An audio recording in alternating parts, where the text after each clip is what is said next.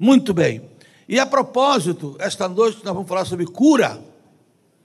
É o tema desta noite. Por isso, por gentileza, abram as suas Bíblias. Abram as suas Bíblias imediatamente. No Evangelho de Marcos, do capítulo 1, versos 40 a 42. Evangelho do Senhor Jesus Cristo, de acordo com a narrativa de Marcos, o amigo de Pedro, capítulo 1, versos de 40 a 42. Que diz assim: Aproximou-se de Jesus um leproso, rogando-lhe de joelhos: Se queres, pode purificar-me. Jesus, profundamente compadecido, estendeu a mão, tocou e disse-lhe: Quero, fica limpo. No mesmo instante, lhe desapareceu a lepra e ficou limpo. Amém? Podem assentar, meus irmãos. Muito obrigado. Como eu falei, nós vamos falar sobre cura. E esse texto aqui fala de cura, de um homem muito doente. Se hoje a lepra ainda é tão ameaçadora, se hoje a lepra ainda é uma doença que a gente foge dela, porque ela ainda é repugnante, naquela época hum, declarou lepra morte. Naquela época não tinha nenhum tipo de remédio, não tinha nenhum tipo de tratamento, tanto que os leprosos tinham que ir para os leprosários ou os lugares afastados onde eles poderiam viver o restante de suas vidas. Eles tinham que se afastar de suas famílias para viver o restante de suas vidas, porque não tinha jeito. E hoje eu vou falar sobre isso. Só que eu vou espiritualizar uma atitude, uma, uma situação histórica acontecida no tempo e no espaço, essa aqui. Eu vou espiritualizá-la porque Jesus constantemente fazia isso. Por exemplo, quando ele chegou na, na porta, ou ali no, no, à beira do poço de Samaria, ele virou para aquela mulher e disse: Eu tenho uma água que, se você beber dela, você nunca mais terá sede. Né? Ele virou para a multidão e disse: Eu sou o pão da vida, vocês me, vocês me seguem apenas por um pão material. Mas eu tenho o pão espiritual, que se vocês comerem dele, nunca mais terão fome. Diante do túmulo de Lázaro, ele disse: Eu sou a ressurreição e a vida. Quem crê em mim, ainda que esteja espiritualmente morto, viverá. De modo que Jesus constantemente aproveitava situações extremamente materiais, históricas, para transformá-las em experiências espirituais, eternas. E é o que eu vou fazer agora com essa doença chamada lepra. Por quê? porque o pecado nada mais é do que lepra espiritual. Mas eu não quero só falar de pecado, não, sabe por quê? Porque até mesmo nós, os crentes, muitas vezes ficamos doentes. Né? As nossas igrejas evangélicas, olha que eu viajo sua beça, estão cheias de gente doente. Gente emocionalmente doente, psicologicamente doente, espiritualmente doente, sem contar os que estão também fisicamente doentes, que fazem tratamento. A gente que nem sequer quer falar de tratamento e pessoas que estão muito doentes emocionalmente até. Há tanta espécie de doenças, tanta coisa. E o problema das doenças espirituais, psicossomáticas, é que as pessoas estão doentes, mas elas não querem nem sequer ouvir falar disso. Sabe por quê? Porque se você disser para alguém que ele precisa ir no psicólogo, ou até psiquiatra, alguém acha que é psicólogo é coisa do diabo. E psicólogo é um, um, um, psiquiatra, um médico como outro qualquer, que cuida da saúde das pessoas como outro qualquer. Só que é saúde espiritual, emocional. E hoje nós vamos falar sobre essas doenças. Mesmo sendo crentes, muitas vezes estamos feridos, estamos doentes, estamos passando a vida inteira com essas coisas, porque tivemos uma decepção, porque tivemos um fracasso porque tivemos uma traição, porque em algum momento da vida, quem sabe alguém foi ferido, violentado com palavras ou até com atos mesmo. E gente, existe gente carregando essas coisas para a vida inteira, que não tem condições de perdoar. Mal sabem muitas pessoas que o ódio, a mágoa, o ressentimento é um veneno que você toma querendo que os outros morram. Quem está morrendo com aquilo é você mesmo. E a pior coisa do mundo é para você mesmo. Mas quantos estão carregando pela vida inteira? Quantos não conseguem é, é, esquecer uma traição, perdoar, uma decepção? E olha, preste atenção, que quem está aqui falando não é um homem que acha que isso tudo é normal, não. Você diz, ah, porque você não conhece minha vida, você, você não sabe das minhas dificuldades, da traição que eu tive, da violência. Sim, e eu acho até que você tem razão de estar magoado. Eu acho até que você tem razão para ter ressentimentos, mágoas, tristezas, que se aprofundaram e muitas delas já viraram depressão. Eu não estou dizendo que você não tem razão para isso tudo. Eu só estou dizendo que Jesus Cristo veio para curar você disso. Para restabelecer a sua saúde espiritual. Para restabelecer a sua saúde emocional. Nenhum momento, nenhum momento, nenhuma situação em que Jesus eh, ministrou cura, ele perguntou ao doente por que, que ele estava assim, ou mesmo é, tentou tirar, ou censurar o doente, melhor dizendo. Jesus nunca tentou censurar, poxa, você está assim, é culpa. Não, ele nunca fez isso. Ele sempre curou, sabendo o seguinte: que as pessoas até têm razão de estarem daquela maneira. Né? É como aquele homem no tanque de Siloé, no tanque de Betesda, digo, no tanque de Betesda, à beira do tanque, tem um homem de 38 anos ali. E Jesus conversa com ele, ele diz que eu estou aqui, mas ninguém me leva lá no tanque, ninguém me ajuda, porque eu tenho que chegar lá no tanque primeiro do que todo mundo, porque o primeiro que chega no tanque, que consegue entrar na água, o anjo que desce, ele vem, bulícia a água, a água fica em bulício, e a pessoa que primeiro entrar é curado. Jesus não perguntou a ele outra coisa, senão uma só. Você quer ser curado? Você quer ser curado? Foi o que Jesus perguntou a ele. Não perguntou por que ele estava 38 anos daquele jeito. Nada. Só perguntou: Você quer ser curado? Não tem problema o que, o que isso aconteceu. Portanto, eu não estou aqui hoje para te tirar a razão. Porque se eu começar aqui tentando te tirar a razão que você está errado e está sentindo essas coisas, eu creio um bloqueio imediatamente entre eu e você para a minha pregação. Por isso a minha palavra aqui hoje não é que você esteja errado. A minha palavra hoje aqui é que você está doente. Doença, como a lepra é uma doença. E é muito semelhante a lepra com as nossas doenças. Muito semelhante. Querem ver? A lepra espiritual, como eu disse, é uma doença que pode atingir qualquer pessoa. Carlos deve estar sabendo, que todos nós sabemos, vocês também, todos nós pastores estamos sabendo, de vários pastores que estão se suicidando. E a gente olha para o camarada no púlpito, falando uma opção de coisa bonita, pregando, alegre, e alguns desses estão morrendo, se suicidando. Ninguém sabe o que está por trás daquele sorriso, às vezes amarelo, mas que está ali. Portanto, é tempo de olhar para essas coisas com mais seriedade com mais seriedade.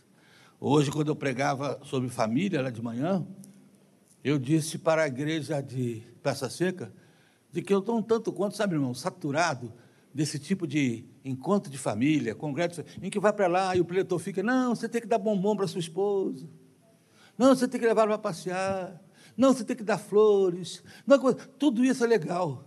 Mas enquanto a gente dá bombom, o diabo está aprontando mil em volta da gente destruindo a família da gente, e a gente achando que isso aí é o legal. Aí o pregador bota todo mundo para rir, e aí sai dali todo mundo, foi uma bênção, mas não atingiu o âmago da situação. As ações demoníacas na vida das famílias, as ações das doenças emocionais que as famílias estão vivendo. E aí, eu não sei como vocês já viveram isso aqui tantas vezes, tem ministério de família aqui, mas os, os pastores de ministério de família, quando vão pregar, parece que eles querem ser engraçados. E ele passa alguma, coisa assim, uma forma de uma tentativa de apenas mostrar um lado muito romântico do casamento, né? Muito romântico do casamento. Não sei se vocês conhecem aquela experiência de um casal da igreja, de uma igreja, e o homem era diácono, líder, e a mulher também uma líder. E eles se davam muito mal. Estavam empurrando com a barriga. Mas ele não dizia para ninguém, o que vou dizer? Eu sou diácono da igreja, vocês souberem que eu estou assim, eu estou perdido. Então ele não falava nada. E ele disse o seguinte: também não vou separar. Não vou separar, porque a Bíblia diz que até que a morte os separe. Então não vou separar. Mas aí passou algum tempo, ele morreu. Ele morreu e foi para o céu. Afinal de contas, ninguém vai para o céu porque é bem casado ou mal casado. A gente vai para o céu pela graça de Jesus. Ele foi para o céu. Passaram-se alguns meses, a mulher dele morreu também. E também foi para o céu. Chegando lá, isso é um conto, né? Quando ela olhou o marido assim de longe, ela correu para abraçá-lo. Querido! Aí ele, fica aí, fica para cá não. Lembra? Até que a morte nos separe. Nós estamos dos dois mortos, graças a Deus. E eu não preciso dar nenhuma atenção. Aqui não preciso, não. Estou livre de você. Porque tem gente que está esperando só o cônjuge morrer. Está empurrando com a barriga. Minha gente, a lepra é um, um assunto sério. Quando eu falo então de lepra espiritual, dobra a seriedade, porque a gente doente de rancor, de ressentimento, de ira, de ódio, de depressão, de culpa, de ansiedade. São sentimentos que agasalham as pessoas, estão no coração das pessoas, agasalhados no coração das pessoas. Eu quero, antes de tratar da cura, eu quero lhe falar de alguns sintomas da lepra espiritual, dessa doença que às vezes a gente pode estar com ela, que pode ser pecado, ou pode ser simplesmente algumas coisas que a gente herdou na vida, que algumas coisas consequenciais nos levaram aquilo, algumas coisas cujas consequências são essas. Algumas coisas sobre a lepra. Primeiro, se você conhece bem a lepra, você sabe que lepra insensibiliza a pessoa. Uma pessoa que está leprosa, você pode bater naquele lugar que não sente nada. Como Frei Amâncio, que tomava conta de um leprosário com muito amor e carinho, mas um dia ele foi fazer um café, água fervendo caiu na mão dele. E ele não sentiu nada. E ele descobriu que ele estava leproso. De tanto ele dar com aquele pessoal. A lepra insensibiliza, tira a sensibilidade das pessoas. E esse é o mundo que a gente está vivendo. Por isso que eu digo que a gente pode dizer que quase 100% da humanidade está doente, porque a sensibilidade é cada vez menor. As crueldades, a falta de sentimento das coisas, a falta do amor verdadeiro, a falta do companheirismo, a lepra insensibiliza, tira das pessoas a condição de sentir as coisas, de perceber as coisas. Quanta gente que ainda não é crente não consegue perceber o Evangelho, ouve o Evangelho, vem a culto, gosta do culto, gosta da igreja, gosta do pastor, acha que a turma é gente boa, mas só isso. Porque estão insensibilizados. Por isso, a gente vê lá em 2 de Coríntios, capítulo 4, verso 4, o apóstolo Paulo diz assim: o Deus desse século chegou o entendimento do homem para que não lhes resplandesse a luz do evangelho da graça de Deus. O que, que Paulo está dizendo? Olha, o inimigo cegou, tirou a sensibilidade para que as pessoas ouçam o evangelho, mas não façam nada. Que as pessoas ouçam o evangelho, mas continuem como estão. E é o que está acontecendo, elas ouvem, elas gostam, elas te dão razão, mas não mudam, perderam a sensibilidade. Não sabem o quanto isso pode levá-las à perdição eterna quando saírem desse mundo. A esposa e a esposa que perderam a sensibilidade para se lidar um com o outro, filhos e pais. Dentro da igreja mesmo parece que as pessoas estão perdendo a sensibilidade, isso é uma doença. Eu sei a história de um colega pastor que ele hoje está até tão longe e depois estudou psicologia por causa do que aconteceu com ele. Ele pastoreava uma igreja aqui na Baixada Fluminense e uma menina, uma vez, uma mocinha, foi estuprada num beco e foi estuprada. E o pai e a mãe da menina chorando muito, chamou a liderança da igreja, e a liderança da igreja quis conversar com a menina. E o pastor, esse que eu falei, estava junto. Uma situação difícil. Mas aí começou a levantar aqueles líderes de igreja, sabe, aqueles velhos chatos. Espera aí, minha filha, você quer me dizer que foi obrigada? Se você fechar a perna, não acontece nada. Quanta verdade para a gente. E ele disse que ali, o pai da menina humilhado, a menina humilhada, ele disse saiu dali com vontade de vomitar, ao ver a insensibilidade daquele pessoal. E aí, o que aconteceu? Ele foi embora, foi morar no Maranhão, imperatriz do Maranhão, e estudou psicologia para tentar entender melhor esses sentimentos insensíveis do ser humano, da falta de sensibilidade. Sabe por quê, irmão? Quando a gente está doente da lepra da insensibilidade, quando a insensibilidade está caracterizada na nossa doença, então se torna muito mais fácil se livrar das pessoas do que ajudá-las. É muito mais fácil. É muito mais fácil lidar com lei do que com graça. Você chega para a igreja e diz assim: está vendo essa lista de coisas aqui? É tudo que vocês têm que fazer. Está vendo essa aqui? É tudo que é proibido. Se vocês fizerem essa aqui, nós batemos palma. Se você fizer isso aqui, a gente elimina você da igreja. E o cara vai dormir, porque é fácil liderar com lei. É fácil liderar sem sensibilidade, sem perceber. Eu acolhi um, um rapaz na igreja que está lá. Ele há muitos anos. Ele não tem pai, não tem, não tem ninguém. Ele foi zelador da nossa igreja. Deixou, estrambelhou pelo mundo, drogado, viciado. Aí, numa das nossas festas agora do amor, no final do ano passado, desse ano que passou, de novembro, eu vi ele sentar lá no canto, comendo, parecia um animal, que alguém deu um prato para ele comer. Cheguei para ele, Marquinhos, tudo bem? Aí fomos conversar. Ele disse, não sei o que vai fazer da minha vida, não tem onde morar, não tem para onde ir, tem uma opção de gente que está querendo me pegar, eu não sei mais nada da vida, não tenho nada, não tenho ninguém para ajudar. Aí eu botei ele, ele disse, não tem nem para passar a noite. Peguei lá uma sala que tem na igreja e botei ele lá. Arranjamos lá uma opção de coisa. Você sabe que teve. Como é? Esse menino vai ficar aí para sempre? Vai ficar aí tanto tempo? E eu fico impressionado com a insensibilidade de alguns crentes. A insensibilidade de cuidar de gente, de ajudar pessoas por quem Jesus morreu. E eu não estou dizendo, não estou nem prometendo de que ele vai sair dali um novo, não sei, eu quero que aconteça isso, mas ele está lá. E eu falei para ele assim: olha, eu vou comprar uma briga pesada por você, hein? Eu espero que você ajude. Mas, irmãos, se você está perdendo a sensibilidade pela vida, o amor, está na hora que você está na hora de você ser curado. Para restaurar o amor, a emoção. Eu pessoalmente gosto muito de lidar com gente que chora. Eu gosto. Porque geralmente a gente que chora, geralmente a gente impulsionada por emoções bonitas. É, é por aí. E aí, e a lepra insensibiliza. Mas, em segundo lugar, a lepra separa. Como eu disse ainda agora, quando a pessoa pega essa doença, fisicamente falando, né, ela tem que separar das outras. Lepra. Antigamente existiam os grandes leprosários, porque a lepra separa. O que, que separa espiritualmente, emocionalmente, o marido de uma esposa? A lepra espiritual, a insensibilidade espiritual, o desamor. Só o pecado separa. Enquanto Jesus veio unir-se, o pecado separar o marido da esposa, o filho do pai, o pai do filho, o crente da igreja, o crente do pastor, o pastor contra, contra os crentes. A, a função do, do pecado é separar.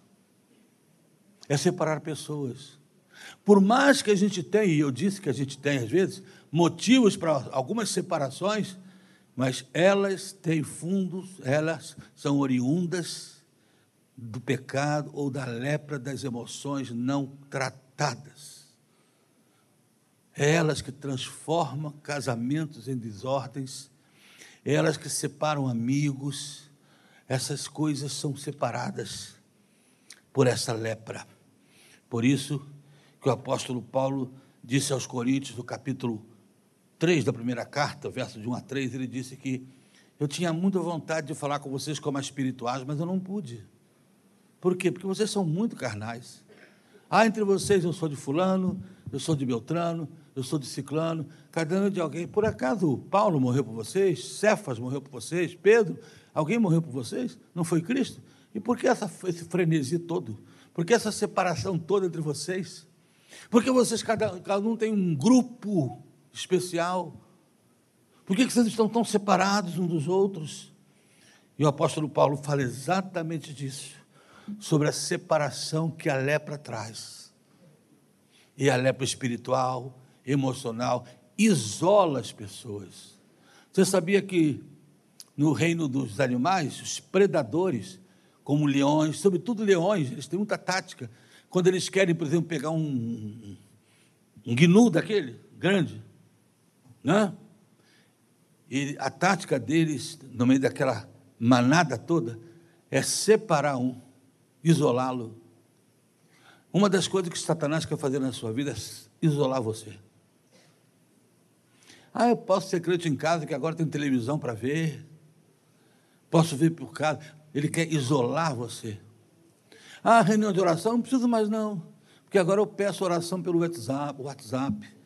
Eu peço oração pelo, pelo, pelo, pelo Facebook, pelo Instagram. Escute, eu não tenho nada de pedir oração por essas coisas. Você já reparou que oração, através desses, desses instrumentos da mídia, da comunicação, são frios? Você pede oração para mim, mas eu não sei como é que você está. Está escrito lá, oração. Não sei se você está chorando, se você está rindo, se você está magoado. Sabe por que a gente precisa vir na reunião de oração? Para correr curado. Por quê? Porque quando eu vou orar com essa moça aqui, eu, eu e ela, sem pedir pelo WhatsApp, a gente for orar, eu estou olhando para ela. Eu estou sabendo que ela está chorando, está precisando de um abraço. Está precisando que eu pegue na mão dela. Mas pelo WhatsApp, meu irmão, o nego pede oração por tudo, até para o papagaio, gato. Né? E 80% das orações que, dizem, que pedem, as pessoas dizem que vão fazer, mas não fazem, não. Né? É aquela coisa boba, todo dia, de manhã cedo, bom dia! Bom dia, e bota um gatinho lá, bom dia para todo mundo. Facebook, sinceramente, se você for vai olhar, é, aniversário de casamento pelo Facebook, você pensa que nós estamos vendo no céu. Hoje é o dia dele. Hoje é o dia dela. Os caras estão quase se matando, mas hoje é o dia dele. O amor da minha vida. Essas coisas muitas vezes são frias, são distantes. E essas coisas separam o crente da igreja. Da pandemia para cá, grande parte do povo nem voltou para a igreja. Mas quando eu estou perto de você, quando eu vou à reunião de oração, eu posso ver o seu rosto e saber se você está orando pelo seu filho, se você está chorando. Mas Satanás quer isolar você. É mais fácil para o predador destruir a presa quando a presa está isolada. É muito mais fácil do que quando está no meio da manada, quando estão todos juntos quando estão todos confiados uns aos outros, a lepra separa. Mas em terceiro lugar, a lepra deforma.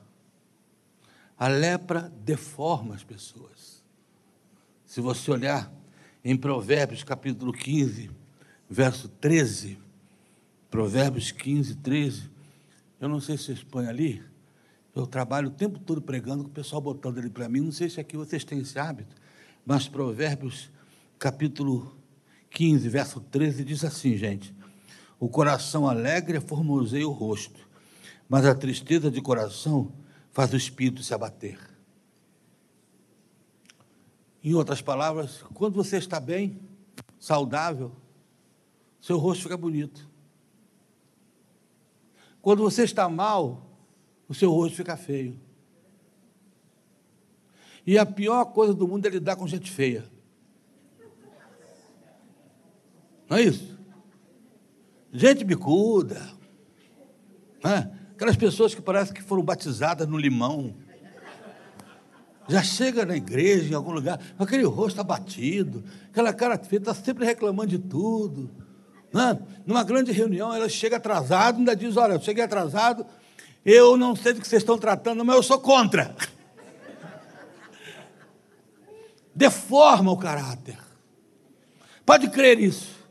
A lepra deforma. As pessoas que estão doentes espiritualmente estão com um caráter deformado. Tudo reclama. Tem milindros, né? Ele canta no coro. Se um dia o regente, ah, eu não vou mais no coro, nunca mais, porque o regente me chamou de feio. E eu não acho que eu sou tão feio assim. Acho que eu não vou mais no coral. Não canto mais. Ah, e também não vou mais na igreja, não. Porque fizeram uma festa lá, deram um presente para todo mundo que trabalhou e não deram para mim bem que eu merecia. São melindros, são pessoas que são igual a porta de cinema, adoram cartaz. Só quer saber assim, e quebra à toa. Tudo quebra, hein? Tudo quebra. Se a gente fosse quebrar à toa, hein? Tudo quebra. Gente, igreja é lugar de confronto, sabia disso? É lugar de concordar, de discordar, de rir, de chorar, isso tudo. O que eu não posso é fazer com que isso tudo crie um azedume em mim, de qualquer maneira, de tal maneira que quem olha para mim pensa que eu sou aquele sapo que fugiu da enchente. Mas que eu preciso continuar sendo alguém bonito. O coração alega formoseia o rosto. Mas quem está com essas mágoas, com esses sentimentos, com essas coisas, né? Não viu aquela pessoa que você não gosta de chegar perto dela? Tem pessoas que eu acho tão engraçado, sabe por quê? Esqueci seu nome, rapaz. Estevão. Tem pessoas que eu acho muito engraçado, sabe por quê? Porque a gente olha e diz, poxa, fulano de tal, é um exemplo, hein? Vai tudo quanto é culto, não chega atrasado, entrega o dízimo. Aí você pergunta assim: você queria ser igual a ele? Eu, em Deus, me livre. Por quê? Porque são pessoas que são desgraçadamente certinhas. Legalmente certinhas. Que estão cumprindo tabela.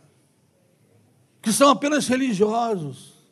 Mas que não inspira Deus em ninguém que a presença dessa pessoa não inspira Deus. Aí eu lembro de Jesus, que até as crianças queriam ficar por perto. E o pessoal, sai daí, criança, sai daí, criançada. Jesus, deixa eles virem. As pessoas gostavam. Acho legal aquele dia, hein, gente? Aquele dia que Jesus estava pregando, pregando, o dia estava já, o dia foi embora. Jesus pregou o dia inteiro.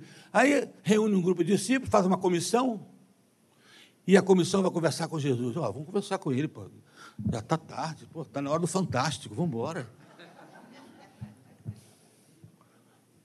Aí chega um pé de Jesus. Engraçado, o povo, ninguém reclamou.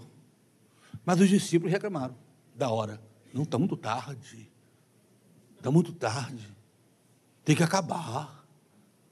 Ninguém reclamou. Só os discípulos que estavam com vontade de ir embora. E aí, quando eles disseram, Senhor, olha, olha como é que eles são sem vergonha. Senhor, despede a multidão, coitados, eles estão cansados, eles estão cansados, eles estão com fome. Senhor, a cantina vai acabar esfriando tudo. Aí Jesus, conhecendo o coração dele, diz assim: Não, vamos nós mesmos dar a eles o que comer. Não precisamos ir embora, não. Podemos ficar mais um pouco. Dê voz o que comer. Por quê? Porque aquele grupo de pessoas estava com deformação, estava pouco ligando o que estava acontecendo ali. Mal-humorados, tristes, zangados, sempre zangados. Um dia, eu, um dia não, eu já passei por isso várias vezes, algumas vezes, mas a minha resposta é sempre a mesma. Às vezes chega o irmão e diz, pastor, você não acha que o nosso culto está demorando muito, não? Porque eu tenho muita pressa para começar, mas para acabar comigo é um problema. Eu não tenho hora de acabar. Claro que eu tento lutar por uma ordem. Eu sei que tem gente que tem que pegar ônibus, eu tenho que ter ordem. Mas eu não tenho essa pressa toda. Sabe por quê? Porque quarta-feira de cinza, quatro horas da manhã, de terça para quarta, quando o cara que está fazendo samba na marcante da Pucaí diz assim, é a última música, o povo diz, ah, que pena, vão ficar mais. Mas os crentes dizem assim, estou acabando, e graças a Deus. Graças a Deus que ele está acabando. São caráteres que não têm aquela alegria do Senhor. Onde a vida cristã não é uma alegria perene. Mas a lepra tem mais. A lepra, além de deformar, a lepra contamina. A lepra não torna a pessoa feia, ela faz alguém que está perto de você ficar feio igual a você. É. Se um crente começar, quem sabe, trabalhar na mesma oficina, no mesmo escritório de um outro crente, mas que só vive reclamando de igreja de pastor, daqui a pouco você está igualzinho. Porque, meu irmão, não é difícil encontrar defeito num homem que está conduzindo um povo pelo deserto. Não é isso? Se você quiser, você faz do seu pastor um anjo ou um demônio. Se você quiser. Não é difícil. Não é difícil isso é uma coisa, não é difícil ser contaminado por essas e outras coisas. Quantos jovens né, se afastam da igreja porque estão sendo combina, combina, é, contaminados pelos colegas da faculdade, começam a falar, ah, não sei o quê, você ainda vai na igreja evangélica, você ainda está nessa bitolação, você ainda crê que quem criou o mundo, o mundo foi Deus, é, e você fica assim olhando para aqueles amigos seus que acreditam que o homem veio do macaco, e que o tataravô deles era um chimpanzé. Tantos. E daqui a pouco estão contaminados por essas coisas. Porque a lepra contamina. A lepra contamina. A lepra tira a alegria e faz você, que era tão alegre, de repente mudar. É isso, às vezes acontece, a gente chega, o que está mudando? Você tem que olhar no espelho e dizer, você está mudando. Aquela, aquela amizade está mudando você. Aquele namorado, aquela namorada está mudando você. Aqueles amigos que nós fizeram, que nós fizemos, eh, estão sempre na nossa casa, estão mudando o nosso ritmo de vida. Nós éramos tão consagrados ao Senhor, nosso lar era um lar sagrado. E hoje a gente vai muito uma igreja domingo à noite ou de manhã, porque agora a gente tem compromissos com a sociedade. E eu não tenho nada contra o compromisso, eu tenho, eu tenho é contra o fato de que essas enfermidades emocionais que muitos têm e carregam consigo, afete de tal maneira você ou a sua casa, que contamine todos. A lepra mata. A lepra mata. O final de uma vida é triste, mas existem pessoas que estão espiritualmente mortas, ainda que fisicamente vivas. Paulo escreveu isso em Efésios, capítulo 2, verso 5, quando ele diz que Deus nos reviveu quando nós estávamos mortos em delitos e pecados. O homem fora de Deus, ele está morto espiritualmente. Falando reverentemente e respeitosamente, eu digo que um ser humano fora de Cristo, ele é um cadáver ambulante. Ele está andando pelas ruas sem nenhuma esperança de vida quando deixar essa vida aqui na terra. Sim, tudo isso são características da lepra. Mas não sei se vocês sabem, olhando para esse texto, você sabe, a lepra cura. A lepra pode ter cura em Jesus. Hoje já tem outras curas, mas naquela época precisava apenas de uma coisa: do toque de Jesus. Esse homem da história foi curado. Talvez eu esteja falando aqui com você, eu tenha tocado em alguma coisa que tem a ver com a sua vida, com a sua casa. Ou se eu não toquei, você está pensando em outras coisas, o pastor não falou isso, mas é isso também que acontece comigo. Enfim, talvez eu esteja dizendo aqui, você esteja concordando. O que é mais difícil, que talvez a gente está precisando de cura em algumas áreas da vida. Esse homem foi curado. Mas quais os caminhos que ele percorreu para ser curado?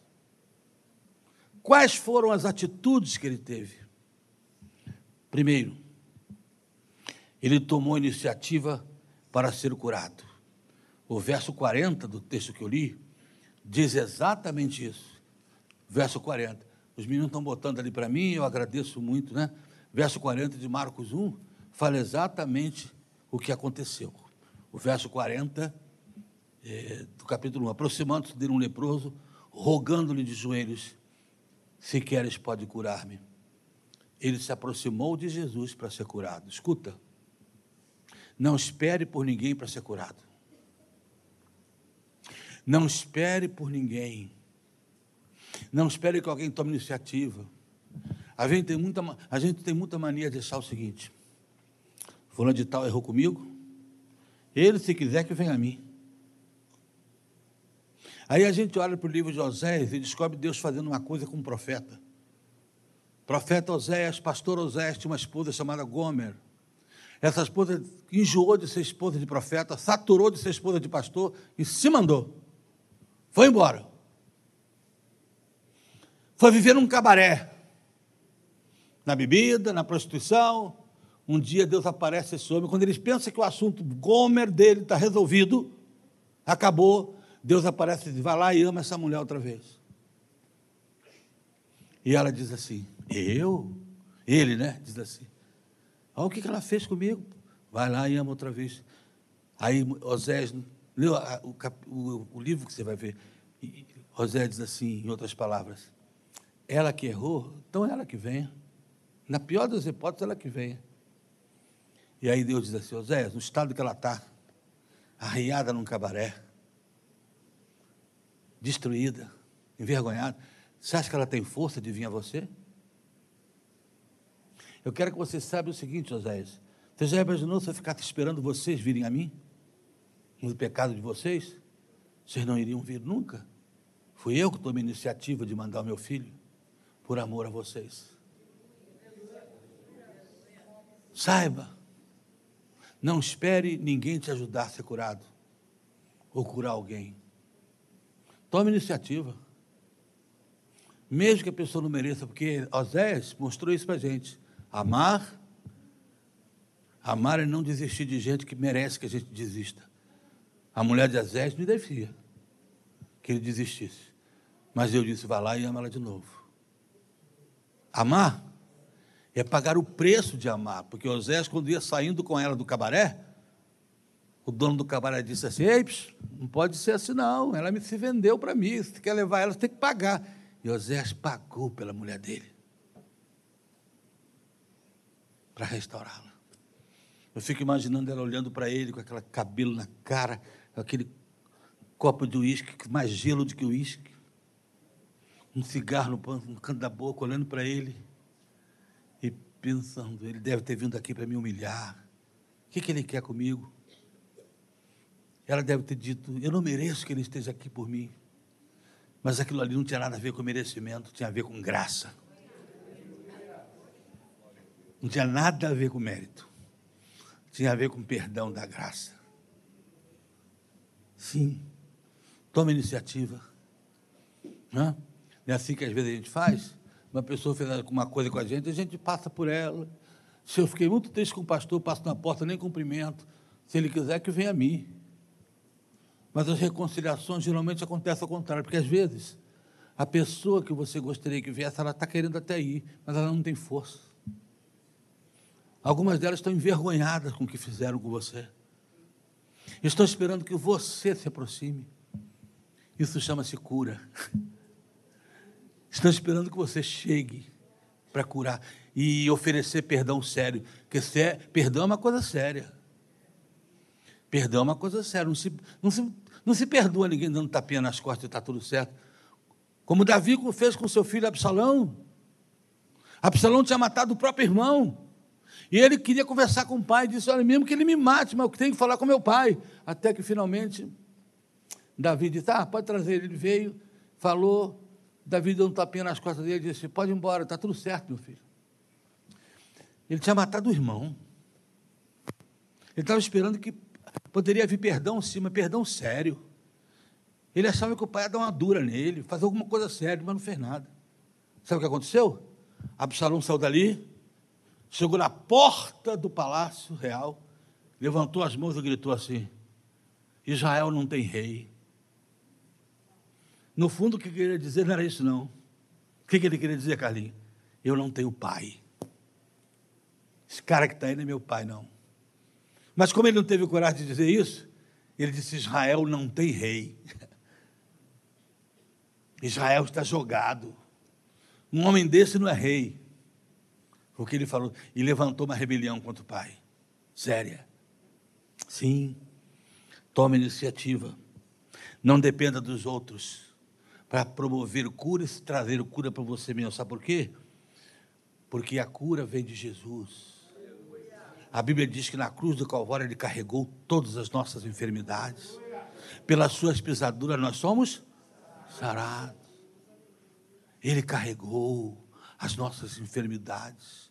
Eu creio no trabalho dos psicólogos, eu creio no trabalho dos psiquiatras, mas eles também são instrumentos de Deus. Nenhum homem que estudou para ser psicólogo, para ser psiquiatra, são por si só. Os remédios que nós tomamos, que dizemos que aquilo ali é parte do homem, não. Qualquer cura, qualquer cura que exista é divina. Porque se você está com uma pneumonia toma um remédio, Deus deu a um homem inteligência para criar o remédio. Portanto, através de remédio ou através de oração, toda cura é divina. Amém ou não? Toda cura é divina. Toma o remédio e ore, porque a cura é sempre divina. Por isso eu creio nesses profissionais, porque eu creio que Deus usa esses profissionais, muitas vezes, para cuidar da gente, para abençoar, para restaurar. Não é isso? E o importante é que a gente saiba e não se escandalize com os métodos de Deus. Você lembra de Elias, a depressão de Elias? Elias, todo folgoso, derrubou 40, 450 profetas de Baal, está todo feliz. Aí recebe a seguinte notícia de Jezabel: Olha, diz aquele cara lá que matou meus profetas que o que ele fez com eles eu vou fazer pior com ele.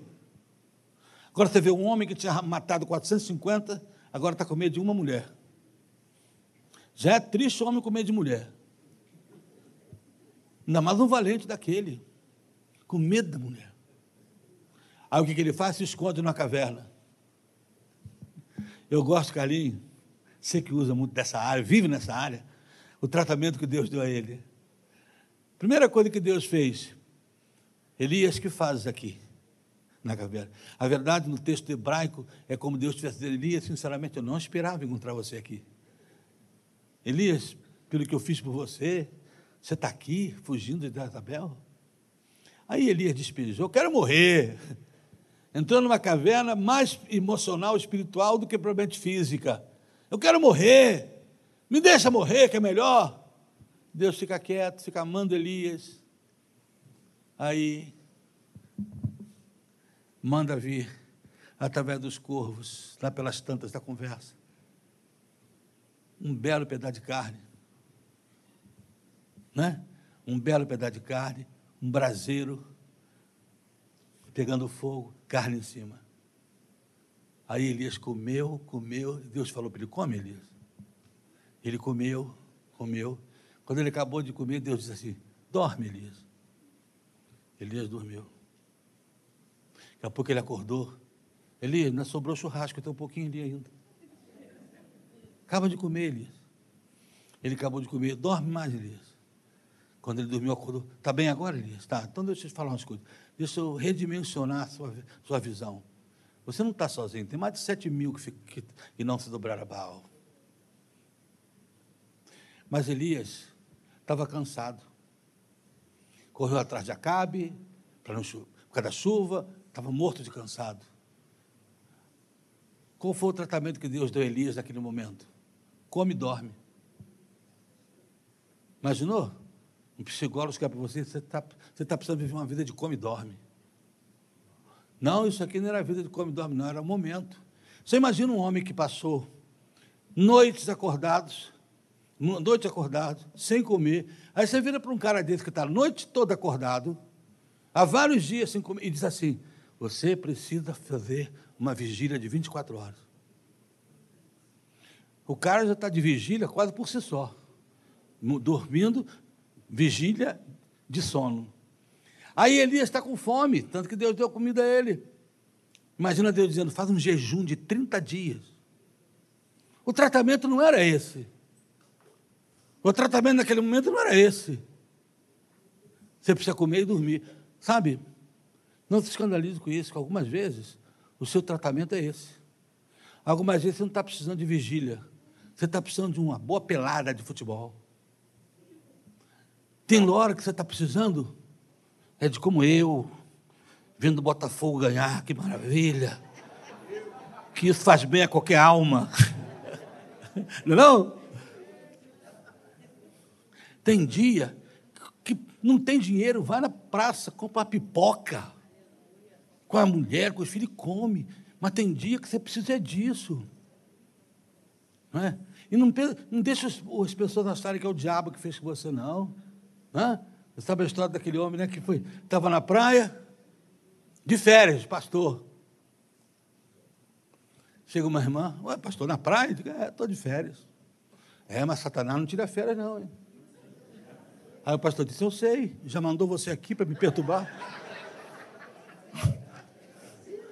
Já mandou. Estou percebendo, ele não tira mesmo, não. Eu tiro, mas ele não. Por favor, tome iniciativa, certo? De toda forma, vá lá, diz que você quer, que você vai fazer o que às vezes é impossível, e deixa o tratamento na mão de Deus. Tem dia que você não está precisando de vigília. E, eu, por favor, eu não sou contra a vigília, eu até amo vigília.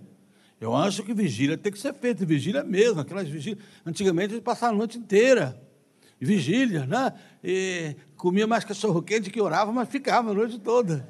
né? toda hora parar para comer, para o povo não dormir, tomar café, mas tem dia que não é isso, ainda que seja fundamental na vida cristã. Por favor, não me tome por carnal que eu estou dizendo isso, não. Mas a hora que você está precisando é isso, é de férias. A hora que você está precisando é disso. De um momento assim. Ao invés de você precisar de mais jejum, você está precisando de um bom bife. De uma boa capacidade humana de se recuperar. Toma iniciativa. E vai para as férias. E vai sair uns dias.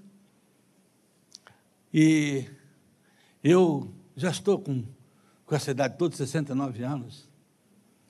E de vez em quando eu ligo para minha neta, que ela, eu e ela falamos todo dia, né?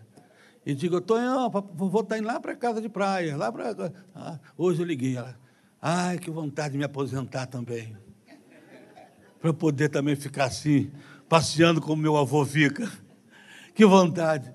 Sim, tem dia que você tem que fazer isso. Né? Tem dia que você precisa fazer. Então, a primeira coisa, tome iniciativas que precisam ser tomadas. Tome atitude de cura.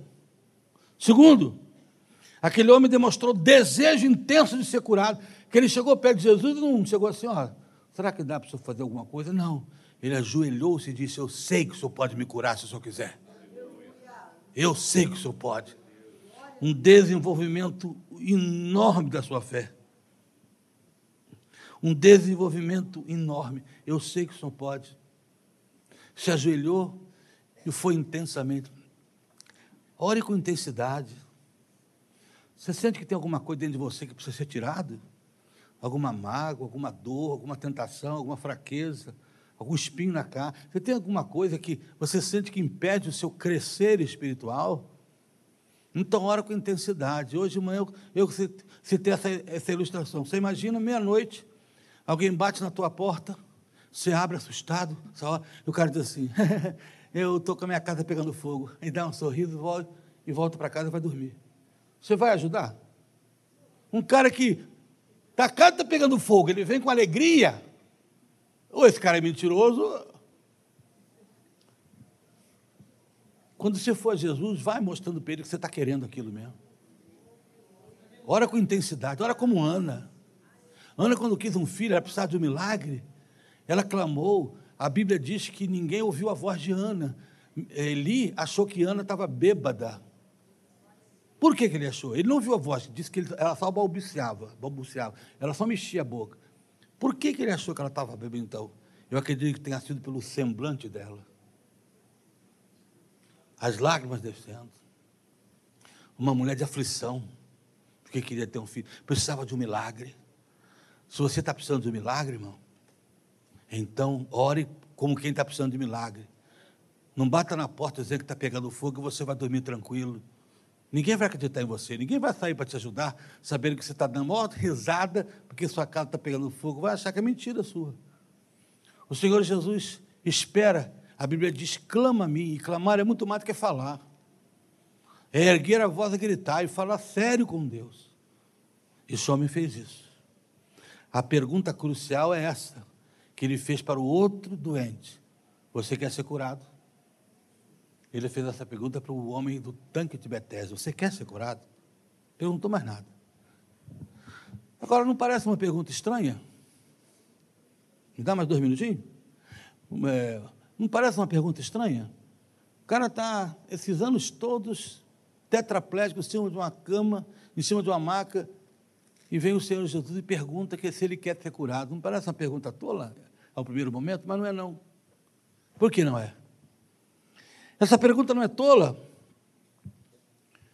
porque esse homem estava tanto tempo naquela maca que ele podia ter acostumado com ela e dizer: Não, senhor, obrigado, não quero não, porque tem gente que vem aqui, me pega, me leva, me leva para casa, me dá comida na boca, eu não preciso trabalhar, não preciso fazer nada, então eu estou bem assim.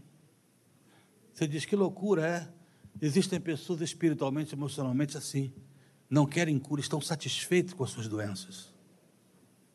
Estão felizes em ser doentes.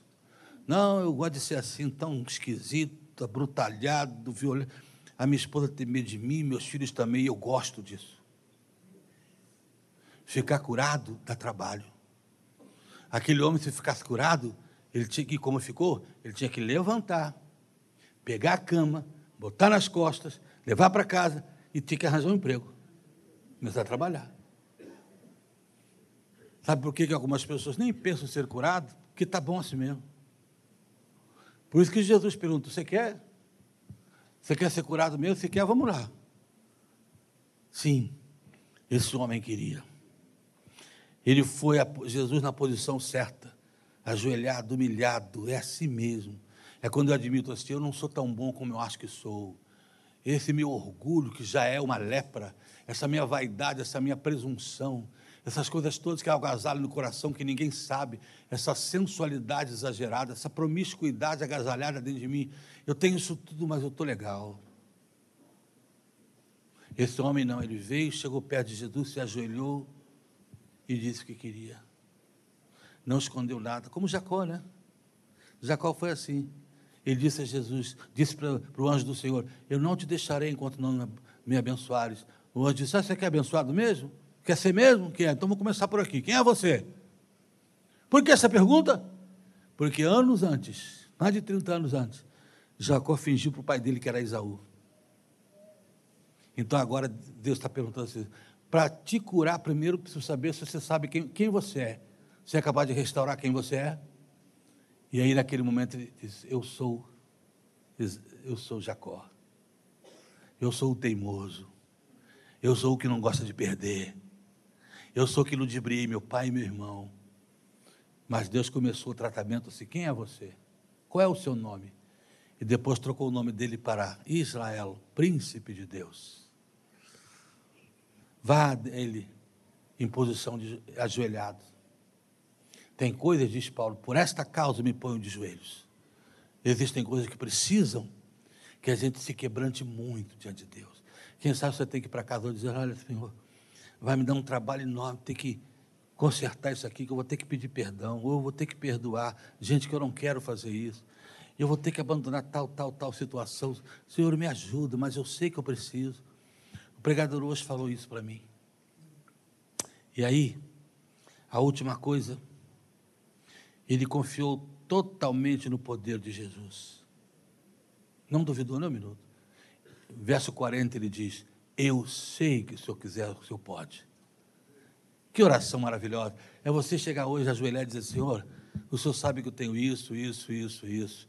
Mas eu sei que o Senhor quiser, o Senhor pode me curar disso tudo.